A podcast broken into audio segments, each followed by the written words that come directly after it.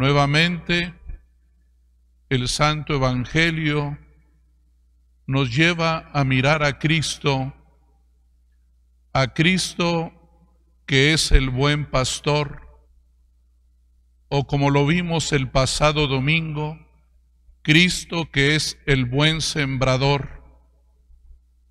Hoy concluimos la escucha de las siete parábolas que nos narra San Mateo. Todas ellas describen cómo es Jesús y cuál es el plan de Dios para su iglesia, para su comunidad cristiana. Las parábolas cuestionan nuestra vida.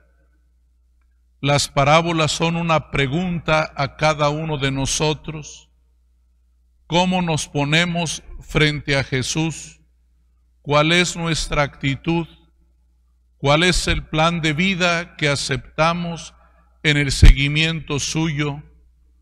¿Cómo amamos? ¿Cómo servimos a los demás?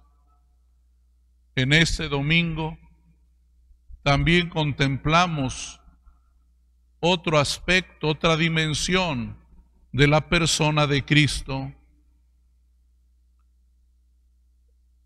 En los evangelios, en la teología de la iglesia siempre encontramos dos realidades que parecen opuestas, pero que son la misma. Cristo se pone en un lado y luego se pone en el otro. Cristo es sacerdote, Cristo es víctima, Cristo es pastor, Cristo es el Cordero, el Hijo de Dios. Cristo es el sembrador. Cristo es la semilla. También hoy Cristo es el buen comerciante, pero también Él es el tesoro, Él es la perla escondida. Admiramos siempre lo que hace Jesús por nosotros como ese comerciante, todo lo arriesga, es más, da su propia vida para devolverla a nosotros y llenarnos de profunda alegría. Él nos permite a nosotros descubrir ese tesoro que es el mismo. Él nos permite apreciar esa perla que es Él mismo. Y de esa manera nos va descubriendo el misterio del reino de Dios, la belleza del proyecto de Dios para nuestras vidas. Él quiere que seamos como ese escriba, experto en las cosas del reino, que sabe sacar de su tesoro de su baúl cosas nuevas y cosas antiguas. Es decir, el que oye a Jesús, el que escucha sus parábolas, el Señor le concede ir descubriendo realidades siempre nuevas, le permite, nos permite acercarnos a los misterios del reino. Pero fíjense lo que hace este escriba.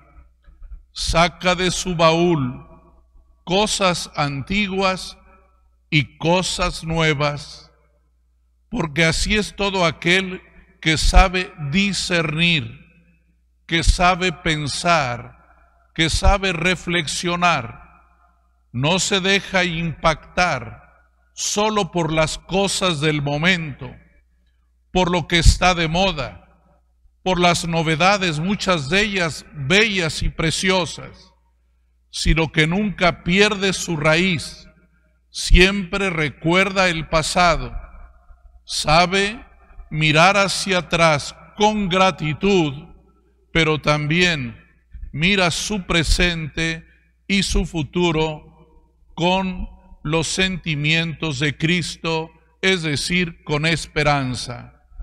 Por eso hoy el Señor además de ponernos el modelo de ese escriba experto en las cosas del reino, también nos recuerda a un personaje icónico del Antiguo Testamento, a Salomón.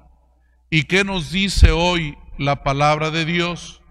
Que el Señor le concedió a Salomón un corazón sabio y prudente. Cuando él hace su oración, no le pide a Dios ni riquezas ni poder. Lo que le pide es sabiduría sabiduría para enfrentar lo que tiene que hacer. Y por eso el Señor le concede un corazón sabio y prudente con todo lo que después viene por añadidura, la riqueza, el poder y la fama, pero le da lo que es la raíz de toda persona, un corazón lleno de sabiduría y lleno de prudencia. Para eso Jesús contó las parábolas. Lo dijo él mismo cuando le preguntaron, ¿por qué pones parábolas? Y dice, para que viendo no vean, para que oyendo no escuchen, no sea que se conviertan y yo les perdone. Pero el Señor lo hace como un desafío, una llamada él te dice, quiero que oigas, pero que oigas con claridad. Quiero que veas, pero con mucha nitidez, que entiendas lo que estás viendo, que comprendas lo que estás oyendo, para que tu corazón cambie, para que seas distinto. Porque hermanos y hermanas, a, a muchos nos puede suceder que viendo como si no viéramos y que oyendo no entendamos. El Señor en estos momentos de pandemia también nos pide mirar, mirarnos no solo a nosotros en un acto egoísta de autodolor, sino mirar lo que está pasando en el mundo, en tu alrededor. Es cierto, cosas dolorosas como la enfermedad y la muerte, pero también, por otro lado, vemos corazones generosos, gente que se entrega en el amor al prójimo. Hay que mirarlo todo, no hay que mirar solo una parte. También hay que saber escuchar, escuchar el dolor y el llanto, pero también hay que escuchar las buenas noticias, las que nos llenan de esperanza, las que nos fortalecen para caminar adelante. En una palabra, hermanas y hermanos, hoy el Señor nos pide seguir esos dos modelos. El modelo del escriba, que sabe sacar de su baúl cosas nuevas y cosas antiguas, y el modelo de Salomón, que tiene un corazón sabio y prudente. Agradezcamos a Jesús, nuestro Señor, el buen pastor, el buen sembrador, el buen comerciante, para que nos ayude a salir adelante. Y que hoy la Virgen María también nos acompañe en nuestro camino. Hoy la iglesia celebra a los papás de la Virgen María, los abuelitos de Jesús, Joaquín y Ana. Ahí tenemos un camino concreto en esta semana, devolver un poco de cariño a nuestro abuelito, a nuestra abuelita que los santos Joaquín y Llana nos ayuden a tener un corazón sensible por nuestros hermanos mayores.